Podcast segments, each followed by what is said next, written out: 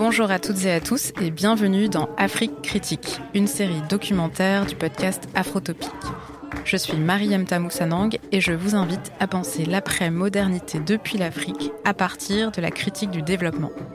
L'enjeu, c'est de comprendre comment s'est pensé l'au-delà du modèle de développement occidental depuis le continent africain hier et comment il se pense aujourd'hui. Dans cet épisode, on va parler de la dette et du franc CFA avec Ndongo Sambasila. Ndongo Sambasila est économiste du développement. Il est responsable de programme à la Fondation Rosa Luxembourg à Dakar. Son dernier livre s'intitule L'arme de la France-Afrique, une histoire du franc CFA, coécrit avec Fanny Pigeot. Il nous explique les mécanismes qui ont conduit de nombreux pays africains à conserver une économie coloniale, depuis les indépendances jusqu'à aujourd'hui. Et il nous montre aussi la manière dont tout le système pourrait être transformé en profondeur. C'est la doctrine de ce qu'il appelle la souveraineté économique et monétaire. Il fait la lumière sur les articulations manquantes entre les marchés domestiques et les ressources réelles et disponibles des sociétés africaines. Nous avons rencontré Ndongo Sambasila dans son bureau à la Fondation Rosa Luxembourg de Dakar. Bonne écoute. Bonjour Ndongo Sambasila. Bonjour Mariemta. Aujourd'hui, avec vous, ce qu'on va tenter de faire, c'est de démêler et de comprendre la critique structurelle de l'économie du développement qui cristallise souvent sur deux aspects, que sont la question de la monnaie, le franc CFA, et la question de la dette. Pour comprendre ce contexte, le contexte dans lequel ces instruments et mécanismes ont été mis en place, est-ce que vous pouvez commencer par nous rappeler quelle était la situation économique des États africains nouvellement indépendants? Donc, sur quelle base ont été établies les comptabilités nationales et pourquoi le modèle de l'économie de rente a été privilégié au départ? Euh, Merci pour cette question. Euh, ce qu'il faut d'abord commencer par dire, c'est qu'il y a eu plusieurs vagues d'indépendance. Euh, bon, il y a des, un État comme le Libéria qui a eu son indépendance très tôt, au XIXe siècle. Après, disons, au début des années voilà, 1920, etc. Il y a eu des pays comme l'Égypte qui ont eu leur, leur indépendance. Euh, à partir de 55, euh, des pays comme le Maroc, la Tunisie qui étaient des protectorats ont eu leur indépendance, par la suite le Ghana. Mais on peut dire que la plupart des indépendances, notamment dans l'espace francophone, euh, ont eu lieu en 1960 à partir de là en tout cas. Euh, D'autres indépendances ont été plus tardives dans le cas des pays lusophones. Euh, je pense par exemple euh, Cap Vert, euh, Angola, Guinée équatoriale, etc. Donc il y a eu plusieurs vagues d'indépendance. Mais ce qu'on peut dire de manière générale, et là je peux me référer à Walter Rodney dans son livre Comment l'Europe se développa à l'Afrique, la seule bonne chose à propos du colonialisme, c'est quand il a pris fin. Ça, c'est Walter Rodney qui a écrit ça. Et je pense qu'il était même optimiste parce que d'une certaine manière, le colonialisme n'a pas pris fin, mais seulement certains aspects politico-administratifs du colonialisme, parce que l'économie coloniale est restée plus ou moins inaltérée dans beaucoup de pays africains, en tout cas. Et donc, euh, à l'époque, euh, pour prendre l'expérience de certains pays, bon, là, je suis un je suis un peu, euh, disons, je vais m'appuyer un peu sur Samir Amin dans ses mémoires, euh, qui a été euh, conseiller euh, du gouvernement malien sous Modibo hein, au début des années 60, à partir de 1963. Et donc la situation qu'il avait trouvée au Mali, c'était bon, une situation très difficile. Il n'y avait pas beaucoup de cadres dans l'administration qui, qui avaient les compétences, disons, euh, économiques et financières, etc., pour pouvoir bien gérer le pays. Euh, il n'y avait pas de cadre de comptabilité nationale, les données étaient euh, difficiles à obtenir et donc parfois il, fallait aller euh, vers des commerçants, euh, vers les paysans, etc., vers certains intermédiaires pour avoir une idée des prix, des quantités, etc. Et à partir de là, essayer de redresser un tableau de, de l'économie. Donc c'était très difficile au début. Euh, mais malgré ça, euh, les nouveaux régimes indépendants, quel qu'ait pu être leur tard, avaient une certaine vocation développementaliste. Ces régimes voulaient faire de bonnes choses pour leur, pour leur pays. Hein. Parfois, bon, c'était des régimes entre guillemets autoritaires, etc. Mais au moins, l'envie était là de pouvoir créer de la prospérité, du progrès matériel pour les populations. Donc ça, ça a été très difficile, je veux dire, euh, la première décennie, mais au fur et à mesure, bon, ces États sont dotés d'administrations plus ou moins compétentes et qui travaillaient avec les institutions financières internationales, FMI, Banque mondiale et autres, et aussi leurs partenaires bilatéraux, euh, afin d'avoir bon une plus grande maîtrise, en tout cas sur sur l'économie, en tout cas d'un point de vue statistique et aussi en termes de mise en œuvre des politiques publiques. Donc ça, c'est vraiment la situation dans laquelle, disons, ça c'est la photographie euh, des États nouvellement indépendants. Et est-ce que vous pouvez nous expliquer comment s'est mis en place ce mécanisme d'économie de rente qui perdure jusqu'à aujourd'hui? En fait, dans, le cas de nombreux pays, euh, notamment ce qu'on a appelé les, les, euh, économies de traite, hein, l'objectif, disons, des, des puissances coloniales, c'était à chaque fois de voir dans chaque territoire quels étaient les produits qui pouvaient être euh, développés sur place et qui des produits aussi qui euh, bon qui euh, étaient euh, nécessaires ou en tout cas euh, qui suscitaient une demande de la part des industries euh, métropolitaines. Et donc au Sénégal ça pouvait être l'arachide, dans d'autres pays ça pouvait être le coton, cacao, etc. Donc ça ça a été le modèle. Et ces économies ont été paramétrés euh, pour euh, servir les besoins de l'économie euh, et des, économies euh, métropolitaines et de leurs industries. C'est-à-dire comment obtenir ces matières premières à bas prix et comment euh, mettre en place un système euh, financier qui permette, disons, le transfert de ces ressources-là, comment mettre en place des infrastructures qui permettent, disons, aussi de transporter ces ressources-là vers euh, les euh, pays du Nord, vers les pays euh, coloniales, euh, les puissances euh, coloniales. Donc c'était c'était un peu ça, c'est un système de drainage de ressources et donc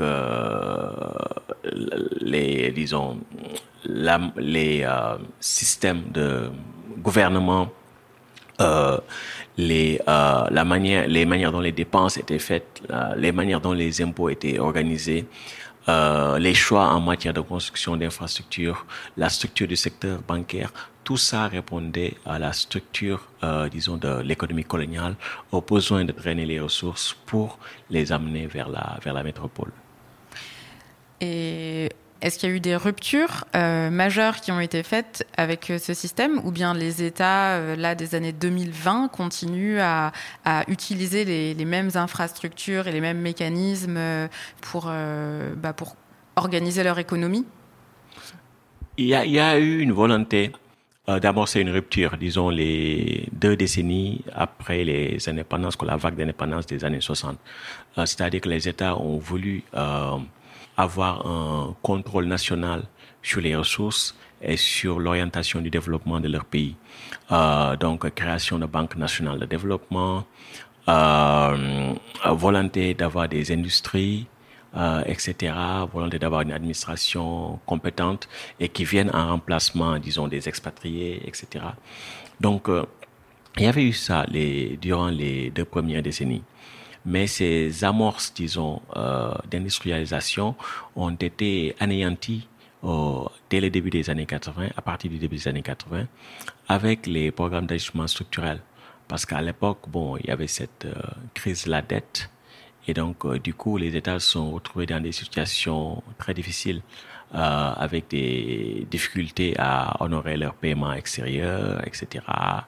Et donc, euh, ces États se sont retrouvés, disons, dans les griffes des institutions financières internationales, FMI et Banque mondiale, qui leur ont imposé, euh, disons, des euh, plans d'ajustement structurel, c'est-à-dire, euh, bon, l'austérité budgétaire, euh, privatiser l'économie, etc., libéraliser davantage les relations de travail, tout ça, en contrepartie des aides euh, temporaires, des prêts euh, que ces institutions leur accordaient. Et donc, euh, ce contexte a fait que les progrès qui ont pu être accomplis en termes d'industrialisation durant cette période, dans la plupart des pays, ont été effacés. Et donc là, c'est une différence majeure entre l'Afrique, disons, de manière générale, et l'Asie, en particulier l'Asie du Sud-Est. Parce que jusque-là, on pouvait dire qu'il y avait certains progrès qui avaient été réalisés, mais à partir des années 80, c'est la descente aux enfers. Et la plupart des pays asiatiques ont pu, disons, bien gérer cette période, en tout cas jusqu'à la fin, euh, disons, des années 90, où il y a eu la crise financière euh, asiatique. Donc les pays africains ont euh, souffert des plans d'ajustement structurel aux mains du FMI et de la Banque mondiale. Et donc, du coup, on reste toujours dans ce schéma d'exportation de matières premières et de produits euh, basés sur des bas salaires et euh, l'importation de produits euh, bon basés sur de hauts salaires. Je préfère pas dire haute valeur ajoutée parce que bon, généralement la valeur ajoutée peut être créée sur place mais capturée à, à, l'extérieur et des produits manufacturés, des technologies qui viennent de l'étranger. Donc on est toujours dans ce schéma-là. Euh, la CONUCET, la Conférence des Nations Unies sur le commerce et le développement, publie régulièrement un rapport sur euh, ce qu'il appelle the state of commodity dependence, c'est-à-dire l'état de la dépendance vis-à-vis des produits primaires.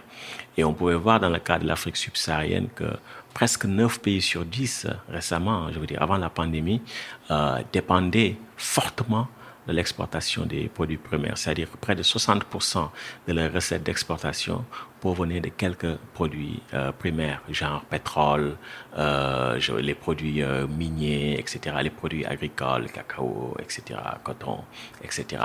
Et donc, euh, quand on a une telle structure, c'est très difficile, disons, d'avoir une économie maîtrisée, parce que la particularité de ces produits primaires, c'est que sur le long terme, euh, ils font face à une, à une détérioration des termes de l'échange. C'est-à-dire que les prix que vous obtenez pour vos produits primaires, généralement, tendent à décliner relativement par rapport au prix des produits que vous exportez. Donc ça, c'est une tendance long terme qui a été, euh, voilà, été par de nombreuses études empiriques. Et donc ça veut dire qu'il n'est pas très euh, rentable sur le long terme d'exporter des produits primaires non transformés. Et l'autre chose, c'est que les prix de ces produits, généralement, sont déterminés à l'étranger et sont très volatiles. Donc, vous pouvez avoir euh, certaines années où vous avez de bons prix et d'autres années où vous n'avez pas de bons prix. Et donc, du coup, ça vous expose à des dynamiques d'instabilité euh, économico-financière, etc. Et donc, la plupart des pays africains sont dans ce modèle hérité de la période coloniale et ont des difficultés, euh, disons, à en sortir. Il y a certains pays qui essaient, disons, d'exporter des produits manufacturés, etc. Mais le problème également, c'est que ça ne sort pas trop, disons, du paradigme de l'économie coloniale parce que c'est basé sur des bas salaires. Et donc, quand c'est basé sur des bas salaires, euh, pouvez exporter, avoir, entre guillemets, un peu plus de compétitivité, etc. Mais le problème, c'est que euh, si vous voulez avoir un certain niveau de développement, il faut que le développement soit basé sur l'élargissement de la demande intérieure. C'est-à-dire que les populations voient leurs revenus croître et donc les populations ont du pouvoir d'achat et ces populations achètent des biens de consommation de masse qui sont accessibles à des prix raisonnables. Et ces biens de consommation de masse euh, sont produits en relation avec des industries euh, qui produisent ces biens de consommation de masse qui elles-mêmes sont en relation avec des industries qui produisent les équipements en amont. Euh, par exemple les usines, etc. Et donc c'est ça qu'il faut, cette articulation. Et cette articulation également doit permettre d'avoir une agriculture bon, qui fait des progrès économiques importants. Parce que si vous avez la majeure partie de votre force de travail dans le secteur agricole et que le secteur agricole est toujours dans un état, disons, arriéré, non développé, ça pose des problèmes parce que, bon, il n'y a pas euh, d'élargissement de la demande intérieure, il n'y a pas de pouvoir d'achat et, bon, euh, ceux qui vont pouvoir acheter certains biens, c'est, bon, les plus riches, quoi, disons, le top 10%. Et donc la plupart des pays africains sont dans ce schéma où euh, leurs perspectives économiques sont très dépendantes de l'extérieur. Mm. C'est-à-dire, euh, certaines années, vous avez de bons prix pour vos matières premières, vous avez de la croissance. Euh, L'étranger accepte de venir investir chez vous, vous pouvez avoir de la croissance. Ou bien, euh, voilà, vous pouvez émettre des titres de dette à des taux plus ou moins raisonnables. Vous pouvez avoir de la croissance ou en tout cas produire des, mettre en place des infrastructures, etc. Donc c'est ce qu'on a en Afrique. Mais ce modèle n'est pas soutenable parce que c'est un modèle qui euh, est basé sur, disons, une demande extérieure, euh, bon, contrainte, et aussi sur une dépendance financière et technologique qui justifie parfois certaines crises de dette souveraine, etc. Oui, donc ça reste un modèle d'extraversion euh, dépendante de l'extérieur. Et donc, par rapport à la question de la dette, euh, tout à l'heure, vous avez parlé des, politiques d'ajustement structurel qui étaient au fond des conditions imposées par les institutions euh, financières internationales pour euh, accorder des crédits aux États en développement, États africains, pour euh, euh, bah, soutenir leur économie. Donc, économie. Donc, vous venez d'expliquer un peu le, mécanisme et la manière dont euh, ces économies sont configurées. En fait, est-ce que vous pouvez nous expliquer en quoi consiste ce qu'on appelle le système dette et pourquoi est-ce qu'il s'est mis en place, comment est-ce qu'il fonctionne et, comment peut-être comment faire pour rompre avec ou pourquoi est-ce que ce serait nécessaire de rompre avec? Oui, c'est une bonne question. Le système dette, déjà, c'est le titre d'un ouvrage de Eric Toussaint donc Éric Toussaint, bon, c'est un intellectuel euh, militant qui a, voilà, euh, beaucoup travaillé qui s'est beaucoup mobilisé un peu partout à travers le monde sur les questions de dette. Et donc, euh, il, il a travaille au comité. Au CADTM, comité pour l'abolition de la dette du tiers monde. Maintenant, c'est devenu comité pour l'abolition des dettes euh, illégitimes. Et donc, euh, il a fait un travail remarquable euh, durant des décennies sur ces questions de dette-là. Il a fait un livre qui s'appelle Le système dette. Et donc le système dette, c'est déjà euh, voilà un système de domination qui repose sur la dette, et notamment la dette en monnaie étrangère. Et donc ce système a des origines coloniales. Euh, et c'est pendant les, la période coloniale que les administrations qui gouvernaient ces territoires, colonisés, sujets à la colonisation, euh, ont emprunté des dettes vis-à-vis -vis de leur métropole ou voilà les créanciers étrangers. Et quand certains États sont devenus indépendants, euh, ces dettes ont continué à, être payées. Donc ces États n'ont pas répudié ces dettes-là. Et donc, d'une certaine manière, ça a affecté leur trajectoire de développement. Récemment, on a parlé du cas de Haïti. Euh, Haïti, le New York Times a fait voilà, une série de reportages sur la dette haïtienne. C'est-à-dire que Haïti, euh, pour avoir osé euh, tout fort, tout haut euh, son indépendance, devait payer des réparations aux anciens propriétaires d'esclaves. Et donc il fallait s'endetter auprès de la France, auprès euh, de certaines banques aux États-Unis, etc., pour continuer de payer ces dettes-là pendant voilà longtemps. Et ça, ça a affecté la trajectoire de développement de, Haïti. Et d'une certaine manière, on a retrouvé ce schéma-là dans certains pays africains, etc. Et donc, euh, généralement, on parle de, de dette odieuse pour dire que c'est une dette contractée par des gouvernements illégitimes euh, qui ont été bon dépensés pour des en tout cas des objectifs qui peuvent être remis en question avec euh, disons la complicité plus ou moins euh, active euh, des créanciers qui savaient que ces dettes-là étaient euh, euh, contractées par des régimes illégitimes pour des choses questionnables. Mmh. Et donc, euh, c'est ça la dette une économie qui a enrichi une minorité. Ce, ce genre de choses. Ou okay. choses pour voilà, la corruption, etc. Et donc, euh, c'est ça, la, ça la dette odieuse.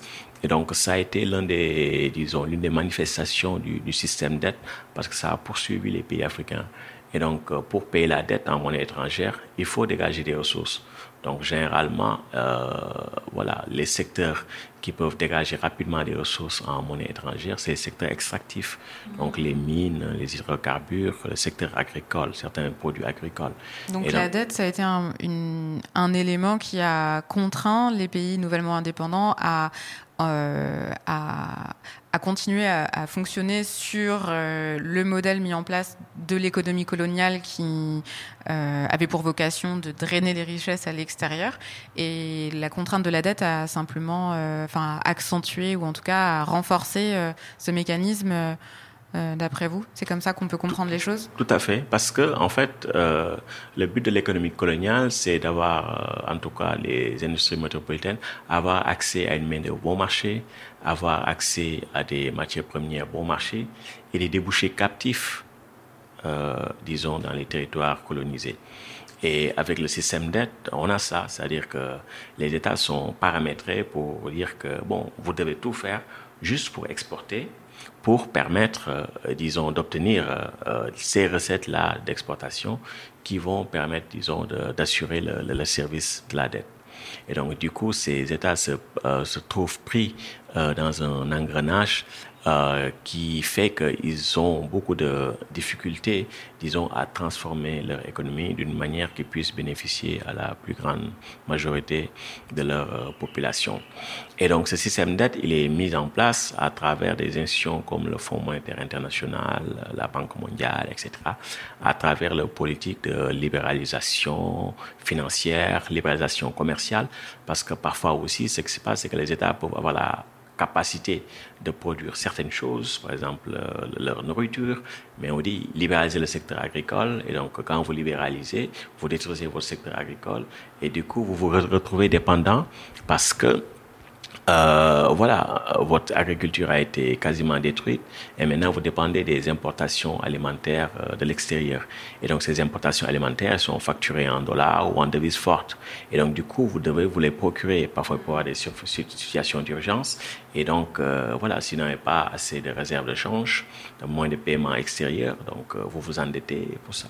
Donc toutes ces politiques-là... Les États s'endettent pour obtenir des devises étrangères. Devises étrangères pour payer leurs importations critiques.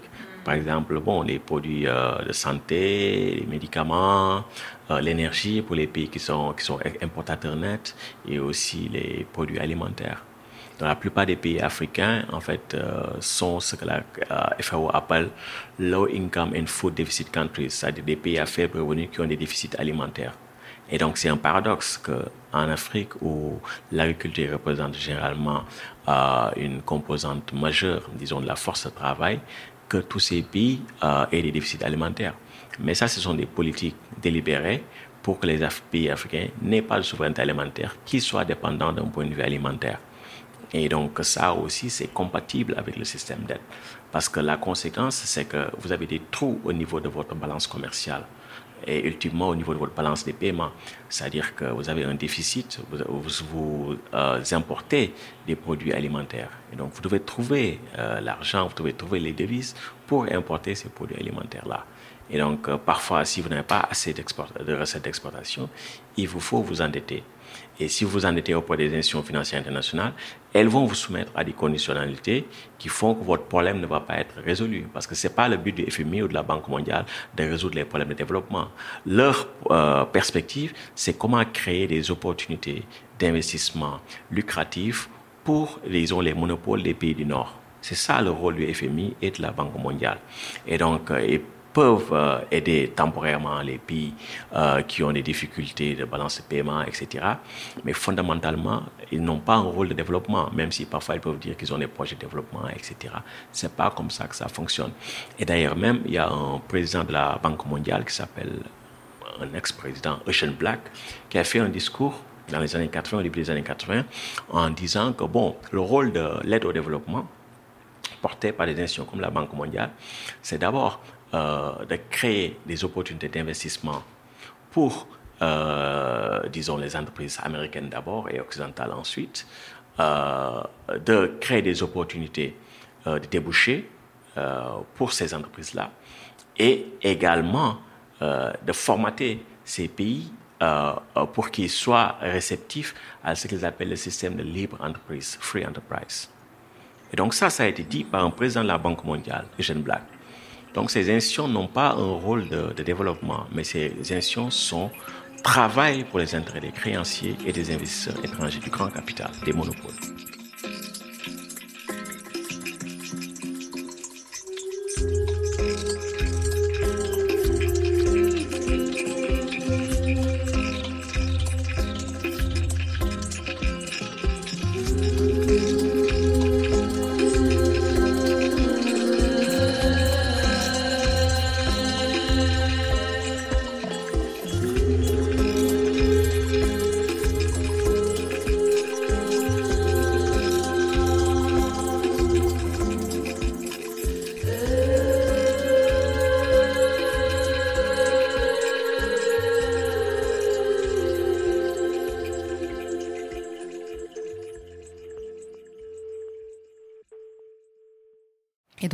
À partir de là, euh, le constat que vous faites de la manière dont fonctionne euh, ce système de la dette et de la manière dont il contraint les États, euh, les États africains et d'autres États des pays du Sud à, à, entrer dans, enfin en tout cas, adopter des politiques pour façonner une économie, une économie libérale, faire en sorte que l'État soit le moins possible présent en termes d'action publique de quelle manière est-ce que les pays euh, africains, notamment, euh, peuvent s'émanciper de ce système et fonctionner différemment et euh, être beaucoup plus en maîtrise de la manière dont leur économie fonctionne pour, en ayant à cœur l'amélioration des conditions de vie du plus grand nombre? Il y, a une voix et elle a un nom. Et Samir Amin, hein, qui nous a beaucoup influencé, bon, a appeler cette voie déconnexion, délinking. Et délinking, déconnexion, ça ne veut pas dire autarcie, euh, autarcie. Ça veut dire on restructure les relations globales. C'est-à-dire que euh, ce n'est plus l'extérieur qui dicte ce qui doit être fait à l'intérieur au niveau domestique. Ce sont les priorités domestiques euh, qui sont les plus importantes, qui ont le là par rapport, disons, au dictat extérieur. Et donc, euh, pourquoi se déconnecter?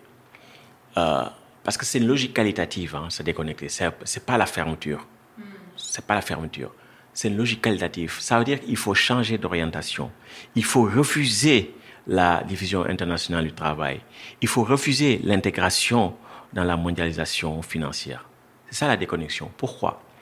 Parce qu'en fait, ce qu'on dit très rarement, c'est que le développement à l'occidental, je veux dire Europe de l'Ouest, États-Unis, Japon, et même le développement un peu à la Chine, c'est un modèle qui ne peut pas être reproduit ailleurs. Je veux dire, c'est un modèle qui ne peut pas être reproduit dans tous les pays du monde. C'est impossible. Impossible. Pourquoi? Parce qu'en fait, le modèle de développement occidental a, a été basé sur une forme, disons, d'exceptionnalisme historique et écologique historique. Pourquoi? Parce que, par exemple, en Angleterre, quand il y a eu la révolution industrielle, euh, cette révolution industrielle, évidemment, a bon, transfiguré euh, carrément les économies occidentales, etc. Et ce qu'il y a eu, c'est que, bon, beaucoup de travailleurs du secteur agricole et du secteur artisanal qui ont été expropriés pour, voilà, directement ou par les procédés de marché, euh, oui, c'était le, le, mouvement des enclosures, enfin disons de... Oui, il y a eu ça auparavant, mais le processus naturel même de transformation économique peut faire que les artisans ne sont plus compétitifs. Euh, les paysans avaient été expropriés avant, etc. Mais même par rapport à la concurrence sur les marchés, certains paysans bon, bon, n'étaient plus, en fait, ne pouvaient plus euh, compétir. En fait, compétir, c'est pas le mot, mais en tout cas, euh, voilà, été dépassé par les logiques de marché. Et donc, euh, toute cette force de travail euh, ne pouvait pas être absorbée dans les industries naissantes. Beaucoup avaient pu être absorbés, mais une partie ne pouvait pas. donc, il y avait un surplus de travail. Et donc, ce surplus de travail a pu s'exporter ailleurs, dans les Amériques, par, par exemple, Nouvelle-Zélande, euh, Australie. Hmm, avec la colonisation oui, avec la colonisation, mais aussi la migration, simplement, la migration. Euh, beaucoup d'Européens sont allés vers les États-Unis, la Nouvelle-Zélande, euh, l'Australie, parce que euh, leur perspective économique n'était pas très bonne dans leur pays d'origine. Et vous prenez le cas de la, en tout cas de la Grande-Bretagne à l'époque, qui était la première puissance mondiale, en tout cas au début du 19e siècle.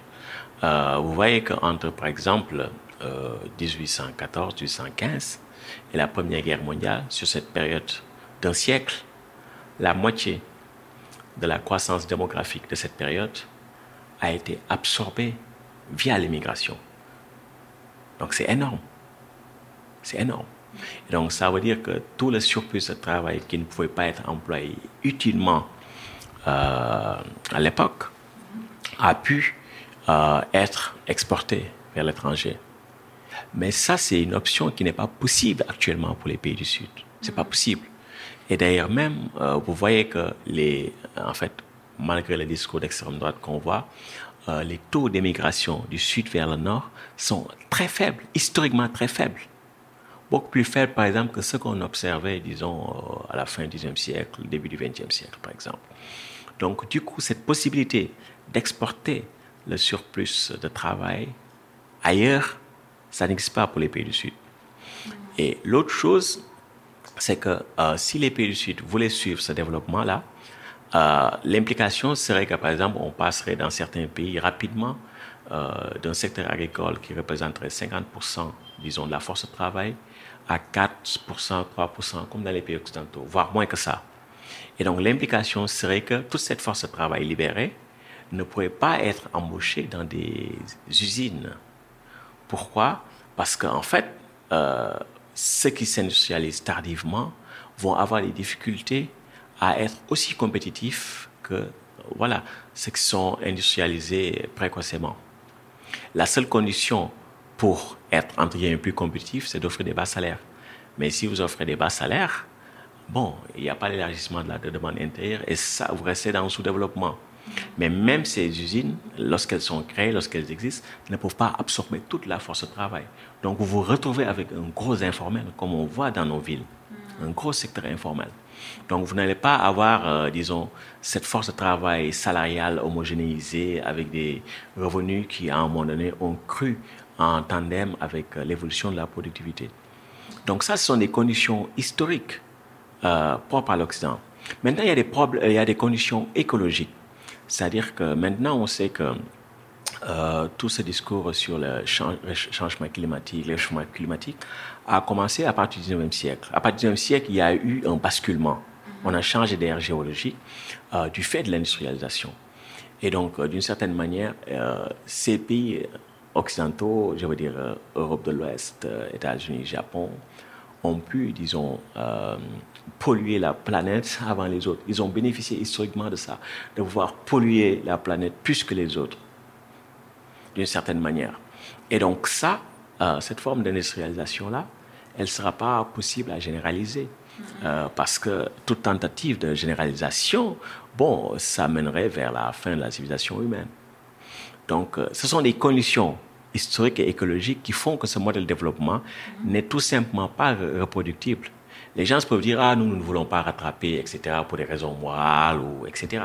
Mais là, c'est un constant objectif qui, avait été dressé par les penseurs du Sud, comme Samir Amin, Celso Furtado, que c'est pas possible. Le rattrapage économique, c'est pas possible. Parce que ça suppose également euh, de rattraper euh, les mêmes schémas de destruction, de pillage des ressources. Or, le développement de l'Occident a reposé sur l'appropriation des ressources des autres. C'est pourquoi, si on voulait, tous les pays du Sud voulaient rattraper les pays du Nord, avoir les mêmes niveaux de revenus par habitant, les mêmes niveaux de destruction des ressources, il faudrait de nouveaux continents qui soient là. Par exemple, 5 Amériques, 6 Amériques. Mm. Et on n'a pas ça, on n'a qu'une seule planète. Donc ça, ça fait qu'il faut trouver autre chose. Mm-hmm. Et cette autre chose, c'est le point de départ, disons, euh, de l'approche de la déconnexion. Donc, ce n'est pas juste un slogan. Donc, ça part d'une étude historique de long terme du capitalisme, du développement du capitalisme au centre et à la périphérie.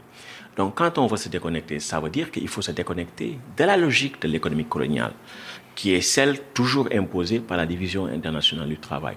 Donc, qu'est-ce que ça suppose, par exemple? Ça suppose que les États doivent avoir un contrôle sur, disons, la rémunération de leur force de travail, à commencer par l'agriculture.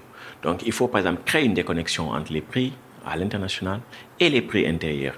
Par exemple, si la, disons, la mode de vie ou en tout cas les rémunérations des, de nos agriculteurs devaient juste dépendre, disons, des prix euh, fixés sur les marchés boursiers euh, dans les pays du Nord, ça ne marcherait pas. Donc il faudrait euh, pouvoir assurer aux paysans de bons prix rémunérateurs et qui soient déconnectés des marchés mondiaux, d'une certaine manière, qu'ils soient protégés de ça. Il faut pouvoir euh, euh, protéger les marchés domestiques. C'est-à-dire que si vous voulez baser votre développement, c'est pas dire qu'on ne veut pas de produits étrangers, mais il faut dire qu'il faut que les marchés domestiques soient la base de votre développement. C'est-à-dire qu'il y a des productions agricoles que vous pouvez faire vous-même. Mais pourquoi libérer le secteur agricole? Parce que, voilà, pour permettre à, d'autres produits de venir concurrencer euh, les produits euh, disponibles sur place. Parce que, bon, ça, ça détruit des filières, ça détruit des emplois, etc. L'autre chose également, c'est de pouvoir euh, s'émanciper de la dépendance technologique. Parce que la dépendance technologique, c'est ce qui crée ultimement la dépendance financière. C'est-à-dire qu'il faut choisir les technologies qui sont appropriées. Par exemple, si vous voulez développer votre agriculture, est-ce que vous avez besoin d'avoir des technologies importées, chères, facturées à des prix de monopole, etc., et qui vont, disons, condamner au chômage tout l'essentiel de votre force de travail? Donc, il y a des réflexions comme ça. Avoir des technologies locales euh, qui sont adaptées aux circonstances locales et qui euh, permettent d'échapper un temps soit peu à la dépendance technologique. Il faut aussi le contrôle euh, sur le secteur financier, sur le secteur financier et les ressources qui, les ressources économiques, les ressources naturelles qui génèrent les ressources financières. Euh, par exemple, si vous avez votre pétrole, mais que c'est exploité par des compagnies étrangères qui déterminent les quantités, qui déterminent les prix et qui vous disent que vous avez droit à ceci ou cela, vous n'avez pas euh, le contrôle sur ce qu'on appelle le surplus économique, c'est-à-dire la, en tout cas l'épargne financière que vous pouvez utiliser de manière autonome pour booster votre, votre développement. L'État doit avoir sa propre monnaie et aussi avoir le contrôle sur le secteur euh, bancaire et financier de manière générale pour pouvoir mettre, euh, disons, les financements là où il faut pour développer l'agriculture, avoir l'autosuffisance alimentaire, avoir l'autosuffisance énergétique, euh, créer des industries pour, qui permettront tout un chacun de pouvoir avoir un emploi, etc. Donc l'État doit avoir ce rôle-là. Et donc quand on parle de, déconnexion, c'est tout ça, c'est de revoir, revoir, tous ces mécanismes-là, aller à rebours de la logique coloniale, aller à rebours, euh, disons, de la division du travail imposée par la mondialisation financière. Mais ça ne veut pas dire euh, l'autarcie. Et d'ailleurs même, il est souhaitable que les États puissent développer euh, des produits innovants qui puissent obtenir des parts de marché à l'étranger. Mais la vraie définition de la compétitivité, c'est produire les choses à l'étranger avec des salaires qui augmentent ou en tout cas qui ne baissent pas. C'est la vraie définition de la compétitivité économique. Et donc ça, c'est souhaitable. Donc la déconnexion, ce n'est pas euh, l'autarcie, c'est une restructuration des relations économiques dans un sens euh, opposé à la logique coloniale, opposé à la division internationale du travail. Et donc, euh, pour vous, une des manières de parvenir euh, à cette déconnexion, c'est la voie de la souveraineté économique et monétaire. Est-ce que vous pouvez nous en dire plus? Oui, la souveraineté économique et monétaire, elle est importante. Souveraineté économique dans le sens de maîtrise de ses ressources économiques. Par exemple, bon, on a parlé de la rémunération de la main-d'œuvre, on a parlé des euh, matières premières, etc. Il faut avoir le contrôle sur ça, sur la production, sur les recettes que ces productions génèrent, etc. Donc ça, c'est une partie de la souveraineté économique. Il faut avoir aussi euh, le contrôle sur les politiques économiques, c'est-à-dire qu'est-ce qu'on veut faire. Et là, il y a une dimension un peu épistémique, c'est-à-dire qu'il faut avoir son propre modèle pourquoi euh, suivre, par exemple, ce que disent la FMI, la Banque mondiale et d'autres? Il faut avoir une certaine souveraineté sur les politiques qu'on va mettre en œuvre, sur les choix technologiques qu'on va faire, etc. Et donc ça aussi, c'est important. Et souveraineté monétaire, on peut déjà dire qu'il y a une dimension tout à fait euh, évidente dans la souveraineté monétaire. C'est la souveraineté monétaire qu'on pourrait dire formelle, nominale. C'est-à-dire que vous êtes un État indépendant et vous avez votre propre monnaie, vous avez votre propre devise. Et donc, par exemple, euh, en Afrique, euh, il a été naturel pour les pays qui sont devenus indépendants, qui sont émancipés de leur euh, puissance colonisatrice, d'émettre leur propre monnaie, de battre monnaie, parce que c'est un instrument de souveraineté. Et ça a été le cas pour tous les pays, sauf ceux de la zone franc qui utilisent le franc CFA. Donc ces pays qui utilisent le franc CFA n'ont pas de souveraineté monétaire formelle, nominale. Et ça, c'est dû à la manière dont ces pays ont obtenu leur indépendance. On leur a dit, bon, la France leur a dit, on sait que l'indépendance, c'est quelque chose d'inévitable, mais on va négocier pour que ce soit une indépendance sans souveraineté. C'est-à-dire que vous allez avoir votre drapeau, voilà, vos frontières, etc. C'est joli, votre devise, tout ça. Mais dans les domaines de souveraineté, c'est-à-dire la monnaie, le commerce extérieur, les matières premières, l'éducation supérieure, tout ça, les affaires étrangères, c'est pas vous qui décidez, c'est la France qui décide. Et donc, si vous acceptez ça, on vous concède l'indépendance. Et les dirigeants africains ont signé. C'est ce qu'on appelle les accords de coopération. Et donc, euh, c'est pas des choses secrètes. Hein, je veux dire, ces documents sont disponibles. Et donc, c'était une forme d'indépendance conditionnée. Donc, par exemple, pour certains pays comme le Gabon, le jour de leur proclamation d'indépendance, ils ont signé des accords de coopération. Et donc, par exemple, on disait, vous n'avez pas le droit de vendre vos matières premières à l'étranger sans, sans l'aval de la France. Et si la France souhaite que ces matières premières ne soient pas vendues, vous ne les vendez pas. Et donc, euh, vous devez rester dans le système CFA. Et quand vous avez des devises, ces devises vont être converties euh, dans la monnaie française et gardées auprès du Trésor français. Et les dirigeants ont signé. Ils ont tous signé, euh, sauf Sékou Touré, bon, qui avait pris, en fait, qui avait obtenu l'indépendance de la Guinée deux ans auparavant. Donc, ces pays n'ont pas de souveraineté monétaire formelle parce que ces pays ne battent pas monnaie. Et donc, quand vous n'avez pas de souveraineté monétaire formelle, il y a des risques. Parce que, en fait, les sanctions internationales sont toujours possibles. Par exemple, quand vous avez des dollars, quand vous avez des euros, c'est des dépôts dans les systèmes bancaires étrangers. Donc vos euros sont dans le système bancaire euh, la zone euro, les dollars dans le système bancaire euh, américain, etc. Donc les puissances dominantes peuvent vous dire, bon, on va vous sanctionner pour X ou Y raison, pas assez de démocratie, vous violez les droits de l'homme ou on vous aime pas, etc. donc comme on a fait à la Russie, et comme on a fait à l'Afghanistan, on a saisi les réserves de l'Afghanistan, en dollars de l'Afghanistan. Donc c'est possible, on peut faire ça. Mais il y a une chose que les puissances dominantes MPS ne peuvent pas faire. C'est-à-dire que quand vous battez monnaie, on ne peut pas dire euh, au gouvernement, on ne peut pas imposer à la Banque centrale de ne plus travailler avec le gouvernement. Parce que c'est le gouvernement qui donne des ordres à la Banque centrale. Donc vous avez votre souveraineté monétaire, vous pouvez toujours faire des dépenses dans votre propre devise, même si vous êtes bloqué vis-à-vis des devises étrangères, etc. Donc il y a des limites aux sanctions. C'est ça la souveraineté monétaire formelle. Et donc, par exemple, les cas des pays CFA, ils n'ont pas de souveraineté monétaire euh, formelle.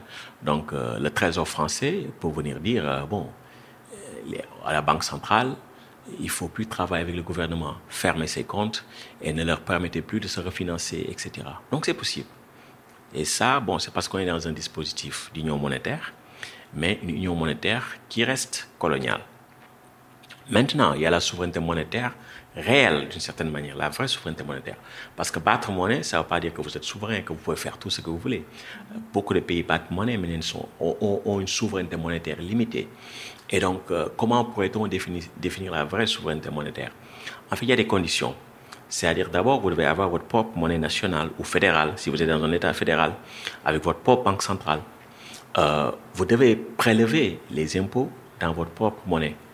Disons dans votre propre unité de compte. Vous dites, euh, ma monnaie, c'est, pas, c'est le dalasi, donc les impôts, je les reçois en dalasi, pas en dollars, par exemple. Euh, une autre condition, c'est que vous ne fixez pas la valeur de votre monnaie, la valeur externe de votre monnaie, à celle d'une autre monnaie. Par exemple, euh, bon, euh, vous n'arrivez pas votre monnaie à l'euro ou au dollar ou à l'or, parce que quand vous fixez euh, la valeur de votre monnaie à celle d'une autre, vous dépendez de cette monnaie-là. Là, on le voit avec le franc CFA, qui est fixé à l'euro. L'euro, on a vu récemment que sa valeur s'est dépréciée vis-à-vis du dollar. Et donc, du coup, le CFA se déprécie vis-à-vis du dollar, mécaniquement. Donc là, ça limite votre souveraineté monétaire. Et la condition la plus importante ensuite, c'est euh, de ne pas émettre de dette en monnaie étrangère. Il faut éviter. Ou en tout cas, si on a une dette en monnaie étrangère, qu'elle soit faible ou en tout cas qu'on puisse la rembourser facilement. Quand vous remplissez ces différentes conditions, vous avez votre propre monnaie émise par votre banque centrale nationale. Euh, vous ne recevez des taxes et impôts que dans votre devise nationale, dans votre monnaie nationale. Euh, vous ne fixez pas la valeur de votre monnaie à une autre. Et vous n'émettez pas dette en monnaie étrangère, vous avez la souveraineté monétaire au sens de ce qu'on appelle la théorie monétaire moderne. En anglais, on dit MMT, Modern Monetary Theory. Qu'est-ce que ça implique, la souveraineté monétaire? C'est-à-dire la capacité du gouvernement à toujours honorer ses obligations dans sa propre devise. C'est-à-dire que quand vous remplissez ces conditions-là, vous n'avez aucune contrainte financière. Aucune. C'est-à-dire le gouvernement pourra toujours payer ses factures. La contrainte que le gouvernement a n'est pas financière. La contrainte que le gouvernement a est une contrainte réelle, c'est-à-dire l'inflation. C'est-à-dire que le gouvernement peut toujours dire à la Banque centrale de payer les, factures. Mais le problème, c'est que si le gouvernement fait beaucoup trop de dépenses et que ces dépenses, par exemple, sont mal allouées, ça peut créer une hausse des prix. C'est ça l'inflation. Ou bien, en fait, euh, le gouvernement peut bien faire, mais le gouvernement n'a pas les capacités locales. Par exemple, euh, voilà, il y a des ressources dont le gouvernement a besoin, mais qui sont simplement pas disponibles. Il n'y a pas assez de travailleurs, euh, il n'y a pas assez de terres, certains équipements ne sont pas là, ou bien il n'y a pas, bon, le gouvernement n'a pas de pétrole, etc. Ça, ça peut exister. Et donc, dans ce cas, euh, si le gouvernement continue de dépenser, ça peut créer de l'inflation. Donc, quand on a la souveraineté monétaire, la contrainte qu'on a, c'est une contrainte de ressources réelles. Mais on n'a pas une contrainte financière. C'est-à-dire que ce n'est pas un souci pour le gouvernement euh, comment payer ses obligations. Ça, ce n'est pas un souci. Pas du tout. Et donc, euh, ça veut dire que quelle que soit la taille de la dette publique, le gouvernement pourra toujours payer. Le souci du gouvernement, c'est est-ce que euh, l'argent est dépensé dans des projets qui vont augmenter les capacités productives pour qu'il n'y ait pas d'inflation. Donc, la question va être comment euh, dépenser d'une manière qui ne crée pas d'inflation.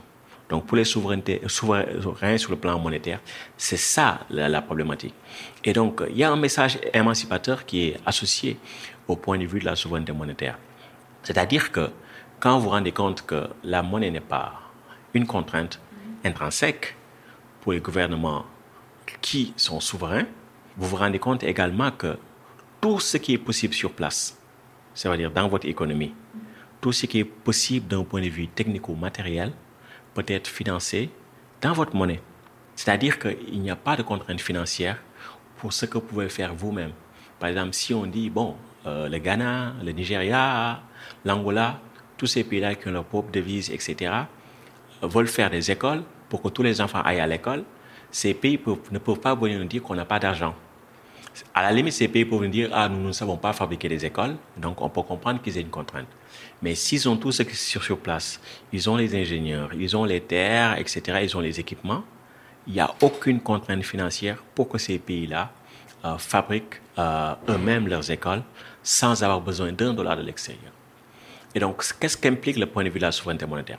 Ça veut dire que le vrai développement qui est émancipateur, qui crée de la prospérité matérielle et qui limite la dépendance technologique et financière vis-à-vis de l'extérieur, c'est le développement qui est basé sur les ressources que vous contrôlez ou les ressources que vous pouvez développer localement. Euh, donc, tout ce que vous pouvez faire sur place, vous n'avez pas besoin d'un dollar de l'extérieur pour le faire. Et donc, c'est ça le point de vue de la souveraineté monétaire.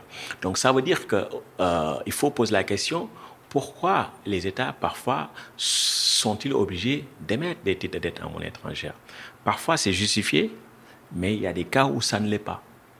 Par exemple, si vous voulez payer les fonctionnaires, il n'y a pas besoin de, de, de, de s'endetter en monnaie étrangère. Pourquoi cela? Pourquoi financer des dépenses courantes avec un endettement en monnaie étrangère, etc. Donc ça veut dire qu'il faut avoir une autre perspective, c'est-à-dire une perspective qui est basée sur la mobilisation des ressources domestiques, c'est-à-dire les ressources que vous avez sur place, les ressources réelles, mais surtout dans ces ressources réelles-là, la main-d'œuvre. Parce qu'en Afrique, ce qui, peut, ce qui peut faire notre force et doit faire notre force, c'est notre démographie. C'est-à-dire euh, ces, toutes ces personnes qui sont là, qui sont prêtes à travailler. Et il est possible, quand on comprend le point de vue de la souveraineté monétaire, d'avoir un programme, par exemple, ce qu'on appelle une garantie d'emploi. C'est-à-dire que l'État se dit que, bon, euh, les communautés ont des besoins spécifiques euh, qu'elles vont elles-mêmes identifier. Besoin d'assainissement, je sais pas, besoin de sécurité, etc. Euh, besoin de soins, etc. aux personnes âgées, tout ça. Et donc les populations vont dire, euh, voici nos besoins. Et donc ça, ça correspond à tant d'emplois. Et l'État souverain sur le plan monétaire va dire, je mets cet argent à votre disposition. Et bon, tous ceux qui veulent travailler pour un niveau de rémunération donné, proche du salaire minimum, auront, auront cet, cet emploi-là. Et cet emploi-là sera assorti de possibilités de formation, sera assorti aussi de, voilà, d'accès aux services de base en matière de santé, etc. Et donc ça, c'est possible. C'est-à-dire que euh, ce qui fait le sous-développement, c'est aussi que vous laissez votre force de travail inemployée ou sous-employée. Le développement doit supposer le plein emploi de vos ressources. Et donc, nous, on est à un stade où le secteur privé, objectivement, ne va pas employer euh, toutes ces personnes-là désireuses de travailler. et obtenir une rémunération décente. Donc c'est à l'État d'impulser ça. Parce que ce qui est difficile quand on est un pays sous-développé, c'est que euh, les entreprises ne sont pas assez vigoureuses pour émerger, parce qu'il n'y a pas la demande. La demande qu'elles peuvent espérer, c'est la demande qui vient de l'extérieur. Et donc, euh, généralement, le secteur extérieur est contrôlé par les investisseurs étrangers, investisseurs directs étrangers. Et donc, si vous voulez développer des PME, PMI, c'est impossible parce qu'il n'y a pas la demande. la taille des marchés est généralement trop petite. Et donc, comment développer la taille des marchés? Parce que ça ne peut pas venir de l'extérieur.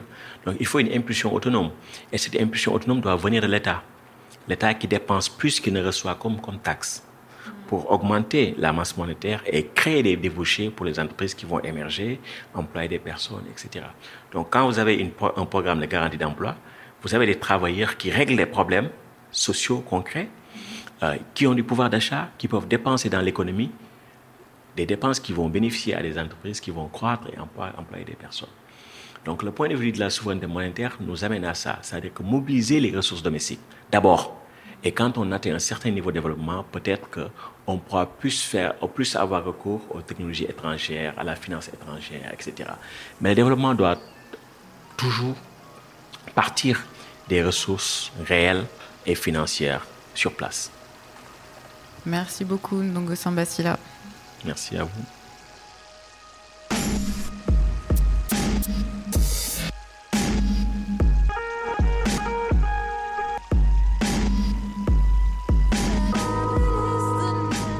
C'était l'épisode sur la dette et le franc CFA. Cela me paraissait important d'y consacrer un épisode entier et j'espère que ça n'était pas trop rébarbatif. La semaine prochaine, on se retrouve avec Emmanuel Dion, un théoricien original que vous avez déjà pu écouter dans un précédent épisode Afrotopique. On parlera d'économie populaire. Vous pouvez retrouver cet entretien en vidéo sur la chaîne Histoire Crépue. Je mets le lien dans la description. Afrique Critique est une série spéciale du podcast Afrotopique, produite en collaboration avec la chaîne YouTube Histoire Crépue de Someboy Vrai Nom et avec le soutien du campus de l'Agence française de développement. Écriture, réalisation et montage, Mariemta Moussanang. Prise de son, Georges Atino Koulibaly. Mixage, Victor Donati. Musique, Eden Tinto Collins. Pour ne rien rater, abonnez-vous à Afrotopic sur votre plateforme d'écoute favorite et suivez le compte Instagram du podcast. Si vous aimez Afrotopic, la meilleure manière de me le dire, c'est de contribuer à la soutenabilité du projet avec un petit abonnement mensuel sur Tipeee. Afrotopic est un podcast indépendant qui a envie de le rester. Merci beaucoup et à bientôt.